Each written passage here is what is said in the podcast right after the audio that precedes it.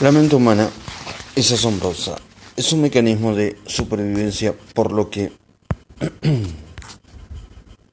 es un mecanismo de supervivencia por lo que tiende a fijarse en lo que va mal, en lo que evitar, en aquello de lo que tener cuidado. Habremos evolucionado, pero nuestro cerebro sigue siendo una estructura que tiene dos millones, dos millones de años de antigüedad y vivir una vida plena y feliz no es su prioridad, su primera prioridad, perdón. Tenemos que controlarlo. Y la mejor manera de hacerlo, aparte del primado, es satisfacer las más nobles de las seis necesidades humanas, las dos necesidades espirituales que llenan al ser humano, crecimiento y contribución. La razón principal por la que creo que todos deseamos crecer es porque cuando lo hacemos tenemos algo que dar. Este es el sentido más profundo de la vida. Tener puede, puede hacer que nos sintamos bien un momento. Pero nada supera la dicha de dar, algo que sabemos que tocará profundamente algo o a alguien que nos trasciende. Todos podemos ser grandes porque todos podemos servir. Martin Luther King. Si es verdad que lo que nos hace sentirnos plenamente vivos es dar, quizá la mejor prueba de esta teoría sean las personas que están dispuestas a dar su vida por aquello en lo que creen. Uno de mis mayores héroes del último siglo es el líder de los derechos civiles, Martin Luther King.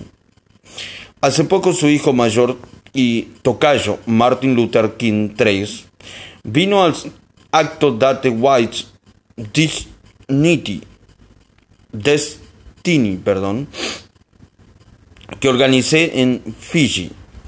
Tuve entonces la ocasión de decirle cuánto me inspiró su padre, porque vivió su vida con pasión, sabía para qué estaba hecho. Recuerdo que ya de niño oía sus palabras, un hombre que no ha encontrado nada por lo que morir no está hecho para vivir. Un hombre que no ha encontrado nada por lo que morir no está hecho para vivir. La verdadera riqueza de nuestra vida consiste en encontrar algo que nos importe tanto que daríamos lo que fuera por ello. Incluso la vida, incluso la vida, si fuese necesario. En ese momento habremos escapado de la tiranía de nuestra mente. Repito. La verdadera riqueza de nuestra vida consiste en encontrar algo que nos importe tanto que daríamos lo que fuera por ello, incluso la vida si fuese necesario. En ese momento habremos escapado de la tiranía de nuestra mente, de nuestros miedos, de nuestra sensación de limitación. Sé que es mucho decir. Pero también sé que la mayoría de nosotros daríamos la vida por nuestros hijos, nuestros padres, nuestros cónyuges los que han encontrado una pasión eh, que lo posee, han descubierto, perdón, lo que han encontrado una misión que los poseen, que los posee, perdón, han descubierto un tesoro de energía y sentido que no tiene parangón. La riqueza de la pasión. Seguramente sabrá perdón, el, sector, el lector perdón, quien es la adolescente pakistaní Malaba Yousafzai. Yousafzai. Unos terroristas talibanes le dispararon en la cabeza porque tuvo el atrevimiento de decir que las niñas tenían derecho a ir a la escuela. La bala le entró en un ojo y rebotó por el cráneo, lo que casi la mata. Milagrosamente el cerebro se salvó. Malala sobrevivió a sus horribles heridas y se ha convertido en una activista internacional que lucha por el empoderamiento de, niñas y mujeres. El hombre que le disparó sigue libre y los talibanes siguen amenazándole, amenazándola de muerte pero ella los desafía abiertamente en un discurso que dio ante las Naciones Unidas en su décimo sexto cumpleaños. Malala dijo que no tenía miedo, Creían que la bala nos haría callar, pero fracasaron y de ese silencio salieron miles de voces. Los terroristas pasaron, perdón, los terroristas pensaron que cambiarían su misión y mis ambiciones.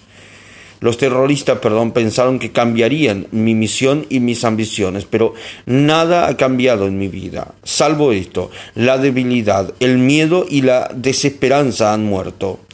La fuerza, el fervor y la valentía han nacido. En una entrevista con Malala, la periodista de la CNN, Christian Amanpour, le preguntó si temía por su vida. La joven respondió, lo cierto es que pueden matarme. Pueden matar a Malala. Pero eso no significa que puedan matar también mi causa. La causa de la educación, la causa de la paz, la causa de los derechos humanos. La causa por la perdón, la causa de la desigualdad por la que lucho sobrevivirá. Solo pueden matar un cuerpo, pero no pueden matar mis sueños.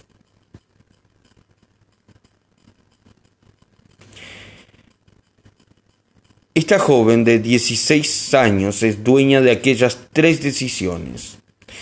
Se ha fijado en lo que importa. Ha hallado una misión que trasciende su persona y da sentido a su vida y actúa sin miedo. Aunque no todos estemos llamados a jugarnos la vida por una causa como Malala, sí podemos decidir vivir sin miedo, con pasión y con ilimitada gratitud. Con que pasemos la página y concluyamos este viaje en el que vivimos, creando riqueza juntos, con la lección más importante de todas, el secreto último. Capítulo 7.3 el secreto último. Vivimos gracias a lo que ganamos, pero damos sentido a la vida gracias a lo que damos. Winston Churchill. Vivimos gracias a lo que ganamos, pero damos sentidos a la vida gracias a lo que damos. Winston Churchill. Ahora quedamos el último, los últimos pasos de nuestro viaje juntos, quiero que nos preguntemos qué es lo que más nos apasiona en este mundo, qué es lo que más nos importa, qué es lo que más nos emociona, qué legado queríamos dejar, querríamos dejar, perdón, qué podríamos hacer hoy que nos hiciera sentirnos orgullosos, ¿Qué acción podríamos realizar que le dijera a nuestro, a nuestro espíritu que estamos viviendo bien nuestra vida? Y si estuviéramos muy inspirados, ¿qué nos gustaría crear o dar? Todas estas preguntas nos acercan al secreto último de la verdadera riqueza, pero, y esta es la cuestión, parte de la clave puede parecer contradictoria. Nos hemos pasado un montón de tiempo hablando de cómo dominar el dinero, el ahorro, la inversión, de cómo acumular una masa crítica que al final nos dé libertad y mejore nuestra calidad de vida. Pero al mismo tiempo se nos ha enseñado que el dinero no hace la felicidad. Como demuestra un, estudio, perdón, la mayoría de la gente cree que si ganara el doble también sería el doble de feliz. Pero en realidad, y según las conclusiones de ese estudio, las personas que pasaron de gastar 25 mil dólares al año a 55 mil, declararon que solo se sentían un 9% más felices. Además, uno de los estudios más citados sobre el tema nos dice que cuando ganamos regularmente el sueldo típico de la clase de media, perdón, unos 75 mil dólares eh, al año en Estados Unidos, ganar más dinero no supone ninguna diferencia apreciable en el grado de felicidad de una persona. Entonces, ¿qué? Podemos preguntarnos. La verdad es la siguiente, estudios más recientes han demostrado que el dinero sí puede hacernos más felices. Los científicos han mostrado que gastar simplemente 5 dólares diarios puede influir notablemente en nuestra felicidad. ¿Por qué? Porque lo que importa no es la cantidad de dinero que ganamos, gastamos, sino cómo decidimos emplearla. Las decisiones sobre gastos que tomamos diariamente producen una serie de efectos biológicos y emocionales que pueden detectarse hasta en la saliva. Aseguran Elizabeth Dunn y Michael Norton eh, de la Universidad de Harvard en su excelente libro de 2013, Happy Money. The Science of Master Spending. Aunque tener más dinero puede proporcionar toda clase de cosas maravillosas, desde comer mejor a vivir en barrios más seguros, su poder real no depende de la cantidad, sino de cómo lo gastamos. Han demostrado científicamente que hay muchas maneras de gastar dinero que aumenta, perdón, bastante nuestra felicidad. No las revelaré, perdón, no las revelaré todas para que el lector lea este libro, pero tres de las más importantes son uno, Invertir en experiencias, como viajar, aprender una nueva habilidad y recibir clases de algo, en lugar de comprar más cosas. Dos, Ganar tiempo libre. Si podemos contratar a otros para que hagan las tareas más ingratas, como limpiar el baño o desatascar canalones, el dinero puede transformar nuestra manera de emplear el tiempo que podremos dedicar a los que nos guste. Pero adivinamos lo mejor que podemos hacer con nuestro dinero y nos hará muchísimo más felices. 3. Invertir en otros. Eso es dar nuestro dinero nos hace realmente felices. Los estudios demuestran que cuanto más damos, más felices somos y cuanto más tenemos, más podemos dar. Es un círculo virtuoso. Dan y Norton demuestran con sus estudios científicos que obtenemos más satisfacción gastando dinero en los más en los demás, perdón, de la que obtenemos gastando en nosotros.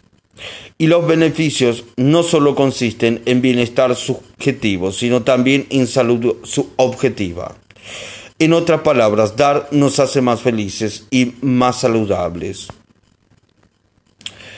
Según los autores, este libro comprende con perdón, según los autores, este fenómeno comprende continentes y culturas, países ricos y pobres, personas con las rentas más altas y con las rentas más bajas, jóvenes y viejos, desde un estudiante universitario canadiense que le compra una bufanda a su madre hasta una mujer perdón, ugandesa que le compra a un amigo un medicamento urgente contra la malaria.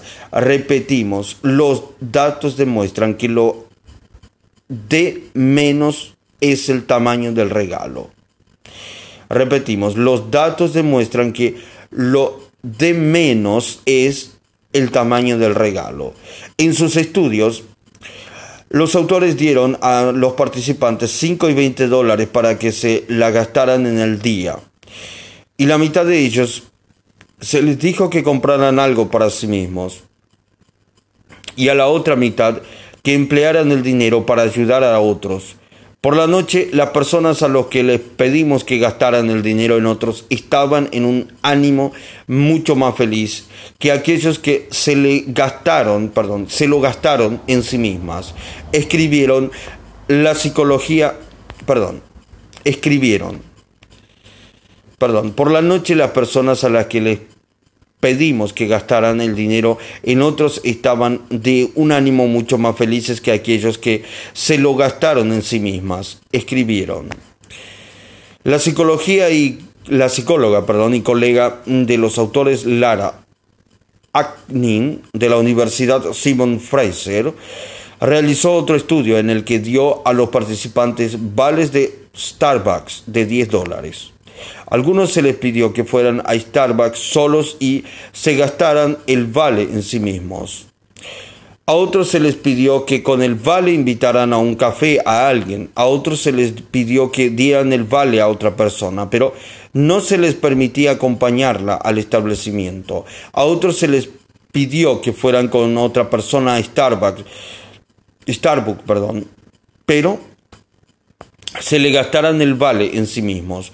No en la persona con la que iban. ¿Qué, qué participantes creemos que dijeron sentirse más felices? acertamos si decimos que aquellos que invitaron a un café a otra persona. Según los autores, somos más felices cuando nos comunicamos con las personas a las que ayudamos y vemos la diferencia que supone nuestra acción generosa. La felicidad que sentimos por ayudar a otros, a otro, perdón, no solo es más intensa, sino también más duradera. Cuando en mi entrevista con el reputado experto en economía conductual, Dan Ariely, le pregunté por la relación entre el dinero y la felicidad, me dijo, si le preguntamos a la gente, ¿qué te haría más feliz? ¿Comprar algo para ti o comprar algo para otro? Nos contestará, comprar algo para mí. Pero no es verdad. Los estudios demuestran que cuando compramos algo para nosotros, somos felices unos minutos y normalmente unas horas. Pero si compramos algo para otro, aunque sea un pequeño regalo, nuestra felicidad dura como mínimo todo el día y muchas veces días y aún semanas. Dan me contó un bonito experimento en el que a unos empleados de ciertas empresas se les daba una prima de unos tres mil dólares. A unos se les dio se les dijo que, perdón, que se la gastara en sí mismos y a otros que la dieran adivinamos quiénes se sintieron más felices. Seis meses después, los que habían dado el dinero se declaraban más felices que el grupo que se lo había quedado para sí. Dijo Dan, tenemos que saber lo que significa dar. Es una cosa maravillosa que nos conecta con los demás y eso crea un círculo vicioso. Cuando damos dinero, sobre todo si ayudamos a a un desconocido en vez de a un ser querido. El grado de felicidad se multiplica geométricamente, equivale a dos o tres veces nuestro sueldo. Yo mismo he presenciado las muchas cosas asombrosas que ocurren cuando damos.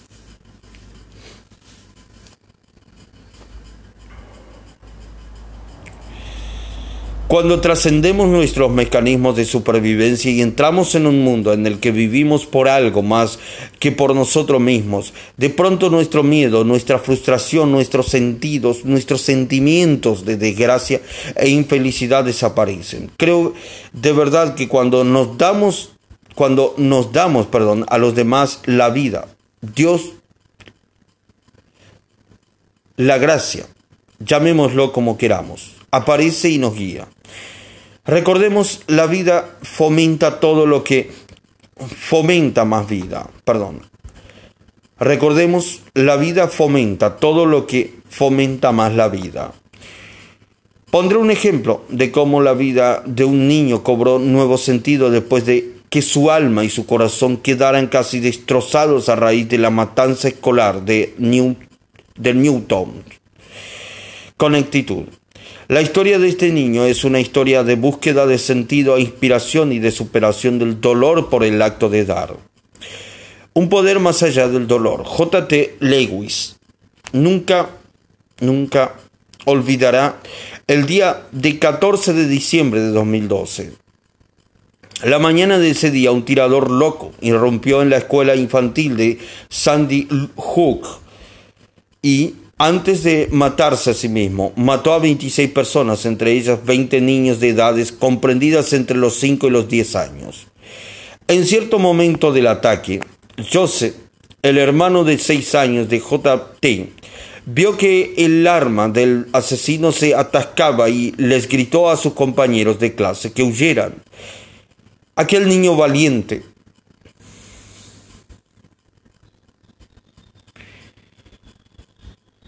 salvó muchas vidas. Esa mañana, pero por desgracias, no la suya.